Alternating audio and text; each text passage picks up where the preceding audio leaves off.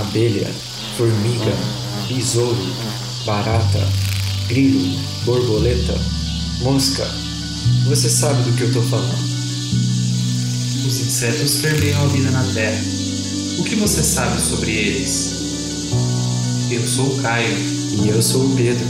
Você está escutando O zumbido do mosquito, o canto da cigarra. a pulga atrás da orelha. Você está escutando Bug seu podcast sobre insetos.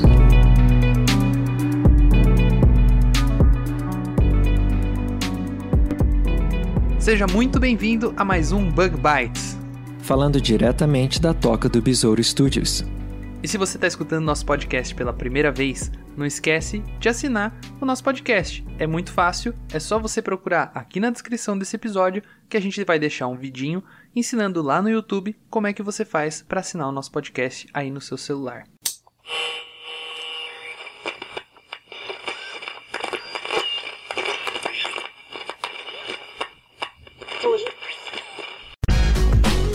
Atenção ouvinte de podcast, temos um recado muito importante para você.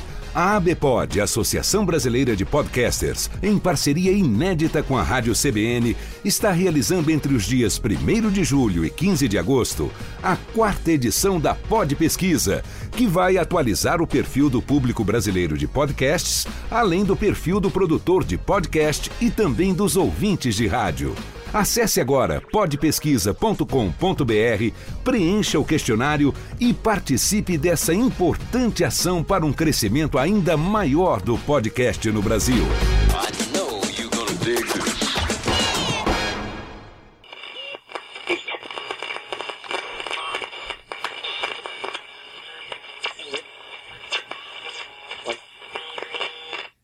Você acabou de escutar a mensagem da Pod Pesquisa. O link para preencher esse formulário está na descrição desse episódio e essa última semana antes da Pod Pesquisa fechar. Então dá essa força lá pra gente e marca que você escuta o Bug Bites. E além disso, se você que está escutando a gente quiser anunciar o seu curso, o seu evento, o seu simpósio, o seu produto ou o seu serviço aqui no Bug Bites, é só você entrar em contato com a gente. Manda um e-mail para prodbugbites@gmail.com que a gente responde você. O e-mail também está aqui na descrição. Pedro, eu ouvi falar que o Bug Bites vai participar do CBE, do Congresso Brasileiro de Entomologia, é verdade isso? Pois é, Caio. Pelo que eu tô sabendo, não só o Bug Bites vai participar, mas como tá mandando dois dos seus integrantes. Hum, então se você está indo para o CBE, para o Congresso Brasileiro de Entomologia, lá em Gramado, fica de olho. Parece que o Caio e a produção vão estar por lá. Fiquem ligados. O Caio que, como vocês... o Caio, como que vocês podem ver, fala na terceira pessoa.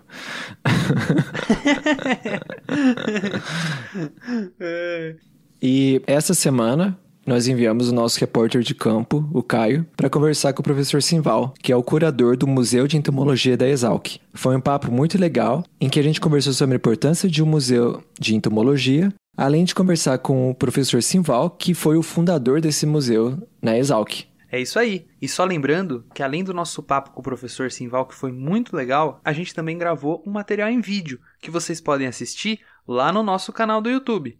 O link para esse vídeo vai estar aqui na descrição desse episódio, mas você também pode acessar pelo nosso canal lá do YouTube buscando Bug Bites Podcast. Então dá uma passada lá no YouTube, deixa seu like no vídeo, se inscreve no nosso canal. E agora vamos para a curiosidade da semana, em que a gente vai dar mais um gostinho do que você também pode assistir lá no vídeo que a gente colocou no YouTube.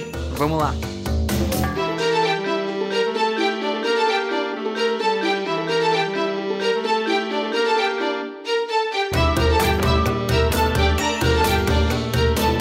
Na curiosidade dessa semana, a gente vai falar de alguns insetos que são peso pesado. É isso aí.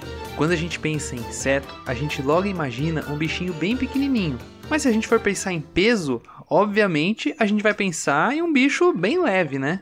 De fato, Caio, a maioria dos insetos tem tamanho corporal bem pequeno, chegando aí em média entre 3 a 20 milímetros. Alguns insetos, contudo, são muito grandes, como por exemplo o bicho-pau. Tem um indivíduo que foi encontrado que tinha 62,4 centímetros. E nessa semana você vai poder conferir o Besouro Golias, que a gente filmou lá no Museu de Entomologia da Exalc. Ele é considerado um dos insetos mais pesados que a gente tem conhecimento nos tempos modernos. Eles são membros da família Scarabaeidae, da subfamília Cetonini, e os machos do gênero Goliathus, como o Goliathus regius, o Goliathus albusignatus, o Goliathus goliatus, o Goliathus cássicos e o Goliathus orientalis, eles podem atingir até cerca de 11 centímetros de tamanho dos chifres até o final do abdômen, quando adultos, e pesar cerca de 55 gramas.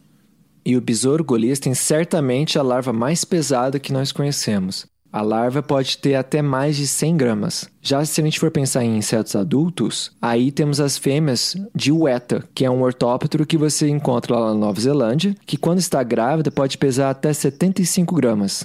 Mas esses insetos são os maiores que a gente tem conhecimento entre as espécies que ainda não foram extintas. Se a gente estivesse vivendo, por exemplo, no período Permiano, que foi há cerca de 248 a 290 milhões de anos atrás, a gente poderia estar vendo verdadeiros aviõezinhos vivos. Pois é, como era o caso, por exemplo, de libélulas do gênero Meganeuropsis, que eram tão grandes que chegava a medir pelo menos 72 centímetros de uma ponta da asa até a outra. E olha que é pelo menos, porque esse é o tamanho do fóssil que ficou preservado e que você pode encontrar lá no Museu de História Natural de Harvard. A estimativa do seu peso é que ele poderia ter até meio quilo, ou aproximadamente 450 gramas. Mas os insetos, para eles ficarem tão grandes, eles precisam lidar com certas limitações, como por exemplo, quanto o seu peso vai ser suportado pelo seu exoesqueleto. E mais importante, o fato de que o oxigênio precisa se difundir pelo sistema traqueal, que é a maneira como os insetos respiram. Enquanto nós, seres humanos, temos a hemoglobina que carrega o oxigênio para cada tecido do nosso corpo, os insetos têm o sistema respiratório formado por pequenos tubos que fazem as trocas gasosas por difusão com o meio exterior. O oxigênio no ar da nossa atmosfera, ele não é abundante o suficiente hoje em dia para oxigenar todos os, os tecidos de um inseto gigante como era o caso dos insetos do período Permiano. Imagina quanto oxigênio não precisaria uma libélula gigante voando. Então, como eles sobreviviam? Algumas centenas de milhões de anos atrás, a nossa atmosfera ela era muito mais rica em oxigênio, o que possibilitava essas trocas gasosas dos insetos.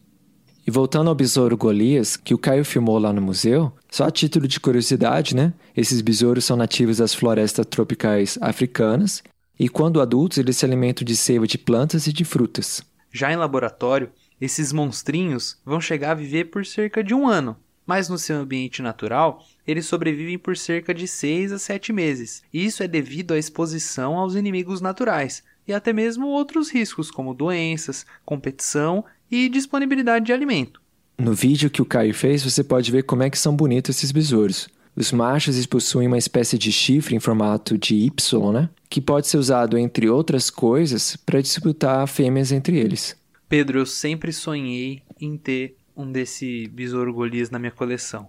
Mas eles não são presentes no Brasil, né? Então não tem jeito nem de alguém enviar para mim que isso pode ser perigoso, né? Mas, Caio, na verdade, se você está procurando um besouro bem grande, tem besouros bem grandes nativos aqui do Brasil mesmo. Ah, é? Como, por exemplo, o besouro titã, que é nativo lá na Amazônia, né? O nome científico é Titanus giganteus e o adulto pode chegar a ter até 17 centímetros mais ou menos de comprimento. Ô Pedro, eu quero um desse aí então. Quem tá escutando a gente, manda aí pra mim um desse aí daqui na Toca do Besouro. Mas não precisa matar ele não, viu? Pode pegar um morto aí que eu aceito ele, depois eu monto ele aqui para guardar ele pra mim. E lembrando que nesse vídeo o professor Simval mostrou não só insetos grandes, né, como o besouro Hércules, o besouro Golias e o besouro Titã, mas também borboletas, grilos, gafanhotos e vários outros insetos. Bom, Pedro, mas vamos deixar que o professor Simval conta ele mesmo tudo que tá lá no museu, né? Não vamos dar muito spoiler não, vamos lá pro nosso episódio. Então vamos lá.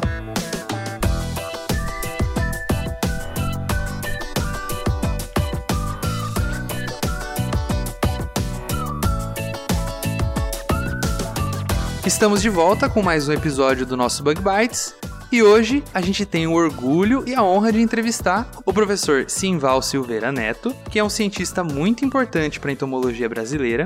E ele tem uma história fundamental na criação de um dos centros de pesquisa e ensino de entomologia mais importantes no Brasil, que é o Departamento de Entomologia e Carologia aqui da Exalc.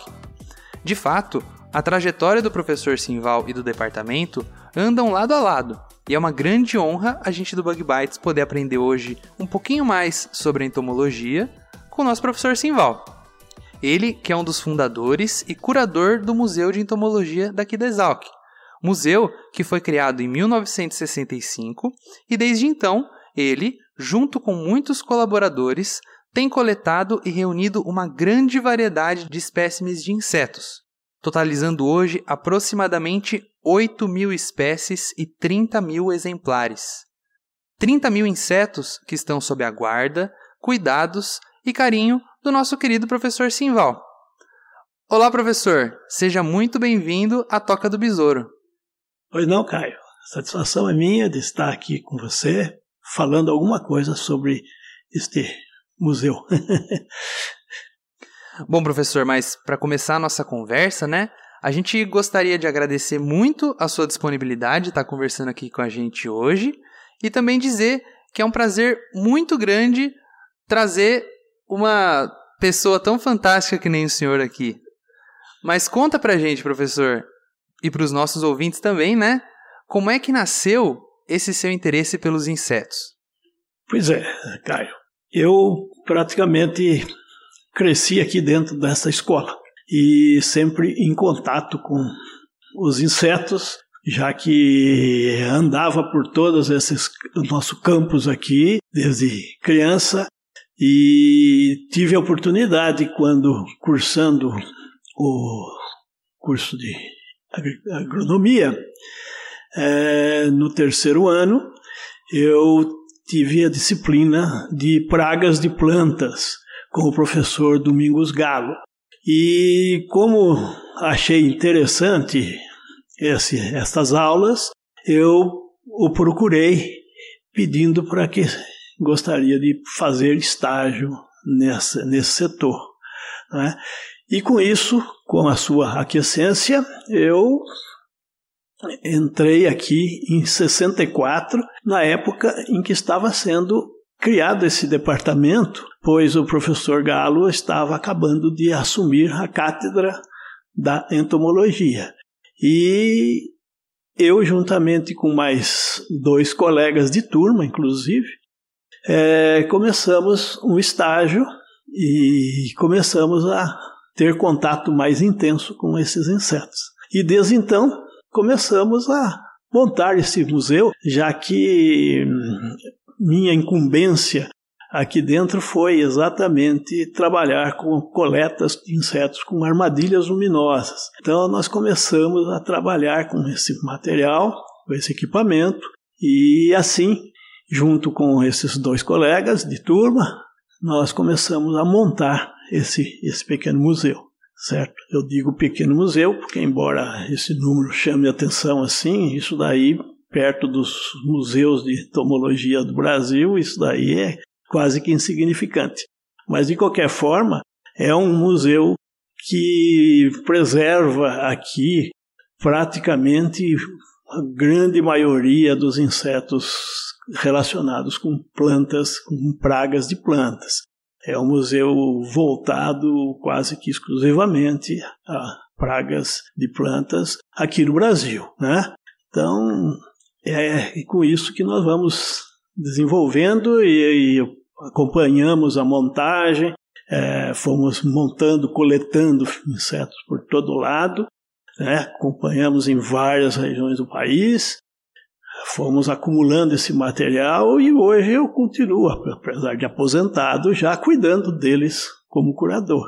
Né? Então isso passa a ser, além de uma, um hobby meu, é, mexer com os insetos faz parte da, da minha vida, porque eu sempre fiquei aqui mexendo com isso a vida toda. Né? Então, é, estamos aí, à sua disposição. Caramba, professor, muito legal. A gente fica pensando, né, como que pode alguém dedicar tantos anos da vida a um amor tão grande assim pelos insetos, né? Muito legal. pois é, Caio. É assim que tem pessoas que colecionam determinados objetos e tal, eu coleciono inseto, embora não seja meu, seja de, de toda a comunidade, mas é, faz parte do meu, do meu, meu é meu cotidiano, vamos dizer assim. é. Muito bom. Mas, professor, o senhor já está há tantos anos aqui, né? Tem essa coleção tão grande que o senhor disse que é até um hobby para o senhor, né? Tem um inseto assim que é o seu favorito, que o senhor gosta mais assim? E por que, né, que ele é o seu favorito?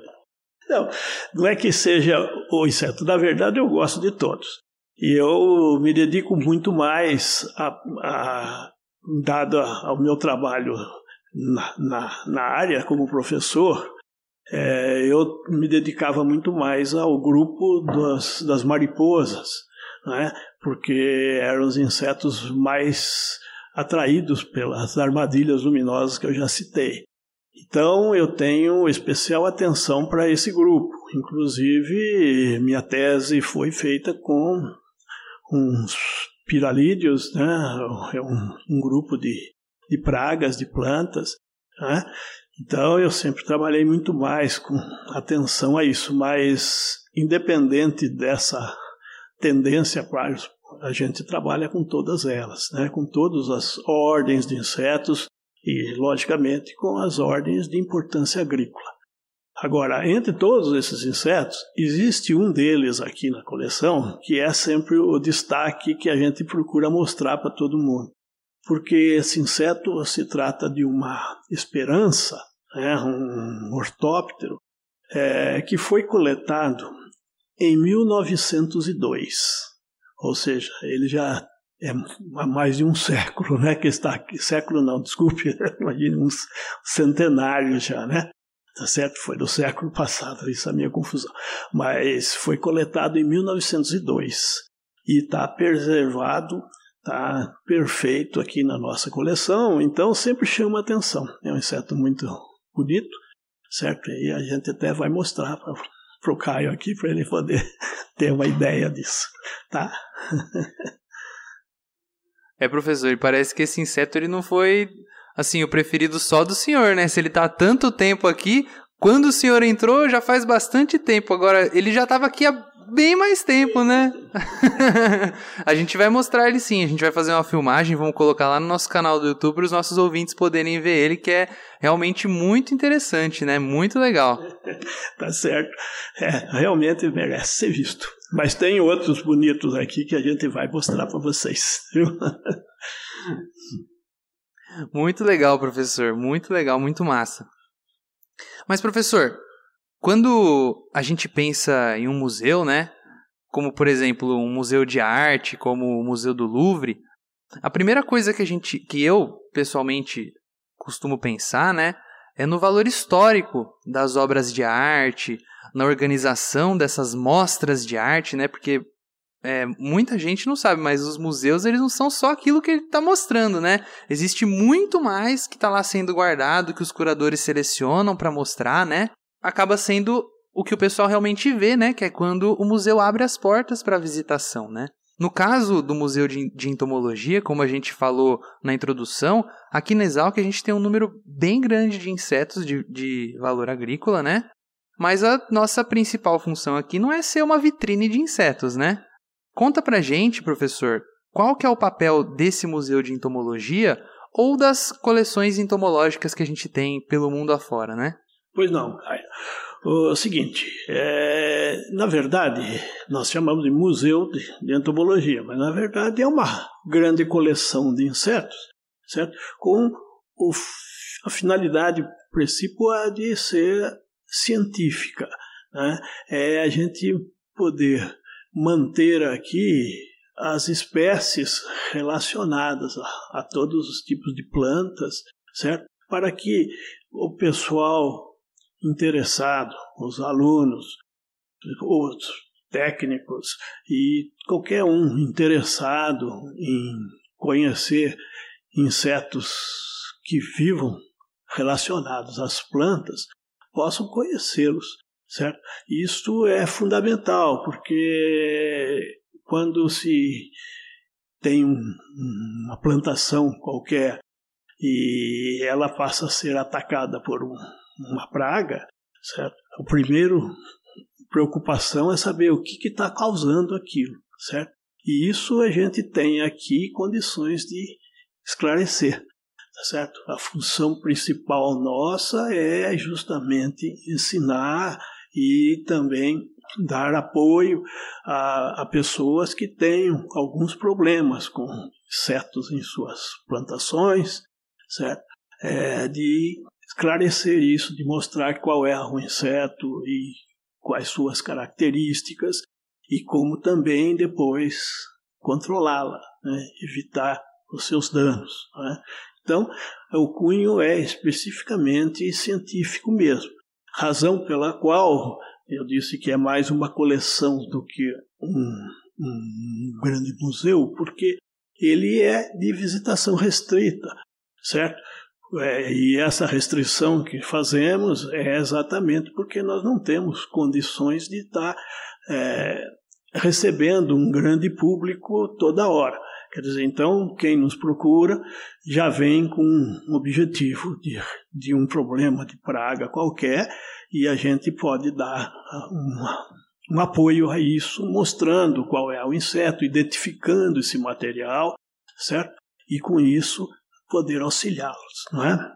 Então, ele, ele tem esse objetivo. É lógico que ao lado de se mostrar esses insetos e tal, nós estamos aqui à disposição para esclarecimentos, para dar informações, certo? Ensinar quem precisa de alguma coisa relacionada a eles. Né? Mas ele não é só uma, uma amostra assim, assim visual apenas. Ela é para dar um ter um cunho científico atrás, certo? E, obviamente, é também material para ser estudado. Então, as pesquisas que se desenvolvem no nosso departamento, muitas delas sempre estão relacionadas com insetos e depende desse conhecimento que nós podemos fornecer, certo? Identificando o material e mesmo assim classificando esses insetos para que a pessoa obtenha através de literatura específica, certo? Informações que complementem o, o estudo que seja sendo feito, né? Então é esse o objetivo principal desse museu, tá? Bom, professor, como o senhor mesmo falou, né? O acesso ao nosso museu, né? Aqui que a gente tem aqui da Exalc, então ele tem que ser de certa maneira restrito, né? Quem pode ter acesso? É, é, o pessoal pode ter treinamentos, quem é alunos de iniciação científica podem fazer treinamento, profissionais. Como que funciona isso mais ou menos? Explica pra gente, por favor. Pois não. É como você falou, quer dizer, pessoas interessadas vão ter esse, esse acesso. Basta nos comunicar, né? Temos aí um, uma sequência aí de, de atendimento. E quem nos procura? Pode ser os alunos, próprios alunos, porque eles estão sendo formados, né? principalmente aqui no departamento, são futuros entomologistas né? que precisam conhecer os insetos, mas também aqueles que vão trabalhar especificamente com isso. Então, ao lado desse museu, nós trabalhamos numa área que se chama taxonomia de insetos, que é a área que se dedica à identificação e classificação de insetos. Tá? E isso envolve uma pesquisa bastante aprofundada, certo? É, então, nós temos acessos constantes aqui de alunos, de, de de pesquisadores de, de outras áreas que nos procuram, certo? Trabalhamos com né, pós-graduados aqui, tá certo? E pesquisadores diversos, certo? Agora, o grande público também tem atendimento, certo? Qualquer um que tenha algum problema de inseto, que, que esse inseto precise ser identificado, certo? Ele pode nos recorrer a qualquer hora que a gente esteja aqui, nós atendemos, explicamos, mostramos o que é e o que pode causar e como evitar o problema, se for o caso. Isso está livre. O que não fica é aberto assim 24 horas aí para que o pessoal venha ver, porque mesmo porque esse material é, precisa ser conservado. E os insetos que aqui estão, muitos deles são extremamente delicados e precisamos de cuidado para isso. Tá? Mas o atendimento tá, será feito, sem dúvida nenhuma. Tem às vezes uma filinha qualquer aí, mas a gente atende. É, muito legal, professor. É muito importante a gente compreender isso, né? Porque às vezes o pessoal pode pensar assim que é como se fosse um museu mesmo, né? Mas não é, é um museu de caráter científico, né? Isso mesmo. Mas como o senhor é, explicou para a gente anteriormente, né? No caso, quando a ciência ela encontra uma espécie nova de inseto, essa espécie ela é descrita, né? É isso que um taxonomista faz, e ele deposita essa espécie no Museu de Entomologia. O exemplar que ele é usado para descrever essa nova espécie, ele é também conhecido como holótipo. Esse exemplar de referência, né, ele vai ter um valor científico muito grande, porque é com ele que os outros cientistas vão poder vir e confirmar e até mesmo atestar se aquela espécie é diferente de outra ou se elas são a mesma, né? Como é que funciona, professor? Explica pra gente como que funciona em geral o trabalho de se classificar um inseto em espécies. Perfeitamente.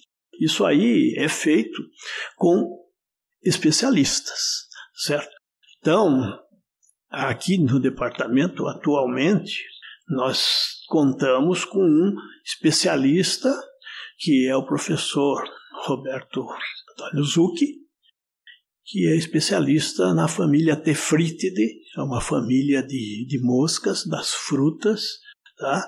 e ele tem condição e capacidade para identificar e classificar insetos desse grupo. Então, o, o taxônomo ele se dedica a determinados grupos de insetos no qual ele se especializa. E como tal, ele é capaz de reconhecer um inseto que seja diferente dos demais do grupo e com isso ele pode descrever esse inseto. Então, o inseto, para ser descrito, ele deve ser analisado em todos os seus, detalhes por esse especialista e ele vai concluir se se trata de um inseto já conhecido, cujo nome ele já conhece pela literatura, ou se trata de uma espécie nova. A espécie nova é aquela que ainda não foi relatada pela ciência. E toda vez que acontece isso, certo? Esse pesquisador ele descreve esse inseto nesses todos os seus detalhes, não é? E publica isso. E quando o taxonomista publica uma espécie que ainda não foi relatada, essa espécie, esse exemplar que foi analisado, é denominado de holótipo. Holótipo, então, é o, o inseto, o exemplar do inseto com o qual o especialista é, descreveu, né, dando todos esses detalhes. E um holótipo, ele é de conhecimento mundial. Ele fica depositado num museu, pode ser o nosso, quando se trata de um pesquisador do nosso setor, ou em outros museus do mundo, certo? Mas ele vai ser preservado por restante da vida, porque é, qualquer referência que se faça a, a um inseto desse grupo, se tiver necessidade, ele vai ter que ser observado. Então, o holótipo é um inseto que vai ser observado, vai ser analisado por pesquisadores do mundo todo, toda vez que for necessário. Né? Então, aqui no nosso departamento, nesse museu, nós contamos com muitos tipos aqui, de alguns grupos específicos. Né? Então, nós temos tipos do, de moscas de fruta, que é de responsabilidade do professor Zucchi, mas temos também uma quantidade grande de, de tipos que foram descritas pelo professor Salvador Pisa. O Salvador Pisa foi um antigo professor catedrático da escola de outro departamento na época, que era o departamento de zoologia, e ele era especialista em ortópteros. E ele descreveu muitas espécies de ortópteros. Então existem também tipos dele. Além do mais, o museu também, nesse número que nós contamos logo no início, que o Caio fez referência, né? aproximadamente aí, 8 mil espécies identificadas, é, fora as que precisam ser ainda, existem ainda tipos de outros grupos, como por exemplo de insetos bem menores, que são montados em lâminas. E nesse laminário nós, nós temos tipos de tripes da ordem Tisanoptera, tri, é, insetos da ordem Hymenoptera, são micro microhimenópteros que são usados em controle biológico, certo? Principalmente do gênero tricograma, tá certo? Que também estão armazenados aqui. Então, todos esses tipos ficam à disposição e qualquer pesquisador que necessite de sua observação, ele tem livre acesso, certo? Nós damos uma forma de, de que ele possa ter conhecimento do inseto tá? Porque é só olhando o tipo é que a gente pode avaliar se outra espécie próxima é nova ou é a própria. Né? É isso. Muito bom, professor. Muito interessante, muito legal. Acho que muita gente que, que ouve falar de entomologia, ouve falar de insetos, não tem conhecimento dessa complexidade toda e da importância da taxonomia, né? Então acho que é muito importante a gente discutir isso. Mas agora vamos para um assunto assim um pouquinho menos técnico, mais informal. Para reunir esses mais de 30 mil exemplares de insetos, todo esse laminário que o senhor contou para a gente, o senhor deve ter, como o senhor já falou, né? O senhor fez muitas viagens pelo Brasil afora. Eu imagino que tem muita coisa sobre insetos que a gente aprende também, que é a partir do folclore, de histórias locais, né? Na experiência do senhor, Quais são as coisas mais fascinantes, mais incríveis que o senhor já viu na maneira como as diferentes culturas dentro aqui do nosso país se relacionam com os insetos? Bom, realmente a gente precisa ir atrás desses bichinhos, né? Desses insetos. E nós fizemos isso, quer dizer, porque o, o museu aqui não, não, trabalha somente com os insetos que nós coletamos, mas com coletas de quem tiver relacionado e que traz insetos para a gente aqui. Né? Então, nós temos coletas feitas anualmente por, por os próprios alunos, que nós pedimos para que tragam coleções de insetos para serem estudados, e a gente faz também, às vezes fizemos pelo menos, muitas excursões à procura desses bichinhos. Né? Então, eu, por exemplo, coletei muito inseto na Bahia, em Rondônia, no Amazonas, certo? Aqui no estado de São Paulo, percorremos o estado inteiro fazendo coletas, de modo que a gente tem realmente muitas, muitas coletas feitas aí que tem coisas interessantes, certo? E visitando culturas ou, às vezes, entrando em matas e tal para coletá-los, né? É, e a gente, nesse percurso todo, a gente passa às vezes por situações interessantes. Por exemplo, uma vez eu coletando inseto em Tomé Açu, interior do Pará, é, na cultura de cacau, eu estava fazendo coleta de, de um, insetos na, na planta e eu estava sendo acompanhado por um, um, guia, que era o dono da, da, da, propriedade. E de repente ele tirou um facão e deu um, uma. Com o facão ele cortou uma cobra que estava na minha cabeça. E ela caiu em cima de mim sem cabeça, foi um susto louco, né? Quer dizer, é que a gente entrava no mato para pegar. Agora eu estava procurando pegar o inseto, não estava vendo que tinha uma cobra querendo me pegar. então, a gente passa por esses apuros, né? Por esses apuros. Isso aconteceu, né? Foi coisa gozada, mas depois que passou. na, na hora foi um tremendo um susto, susto né? né? Então, acontece dessas coisas, né? Isso marca. Mas a gente fez muita coleta desse tipo, né, de andar e tal. Então a gente a coleção nossa com isso ganha porque a gente tem insetos de praticamente o Brasil todo, né? E às vezes até insetos de outros países que a gente acaba ganhando, ou alguém vai para fora e traz, e com isso amplia a nossa coleta aqui, a nossa coleção, melhor dizendo. Muito bom, professor. Muito legal conhecer todas essas coisas, essas histórias. Eu acho que marca mesmo, né? Tá lá procurando inseto, não presta atenção nas coisas maiores que estão por aí, né? ah, muito legal. Professor, queria agradecer em nome do Bug Bites a participação do senhor. A gente espera realmente que quem esteja ouvindo a gente tenha gostado também, tenha se interessado um pouquinho mais por taxonomia, tenha entendido a importância, né?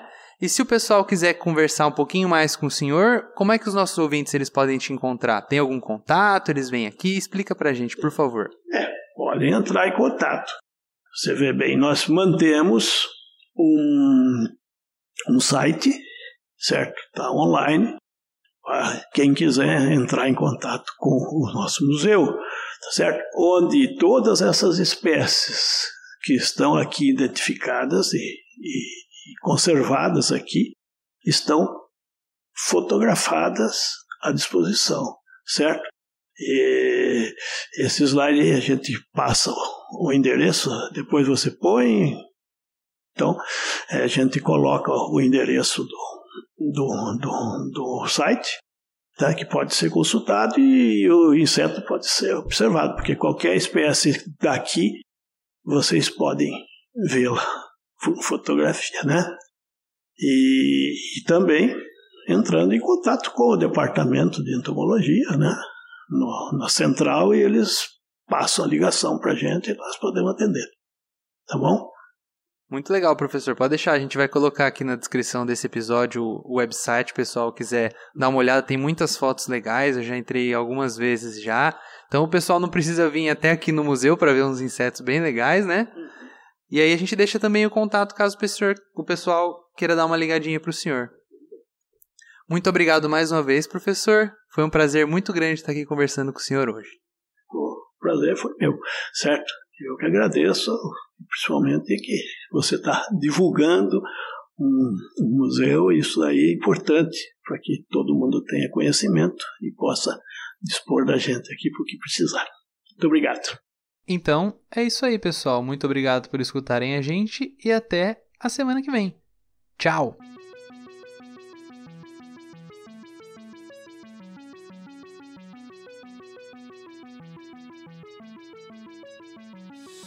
O Bug Bites é um projeto de divulgação científica relacionado aos insetos e à entomologia. Nosso conteúdo é produzido por especialistas da área e de acesso gratuito nas mais diferentes plataformas. O apoio de nossos ouvintes é muito importante. Se você gosta do nosso conteúdo, considere apoiar esse projeto. A partir de R$ reais mensais, você pode apoiar o Bug Bites na plataforma Padrim.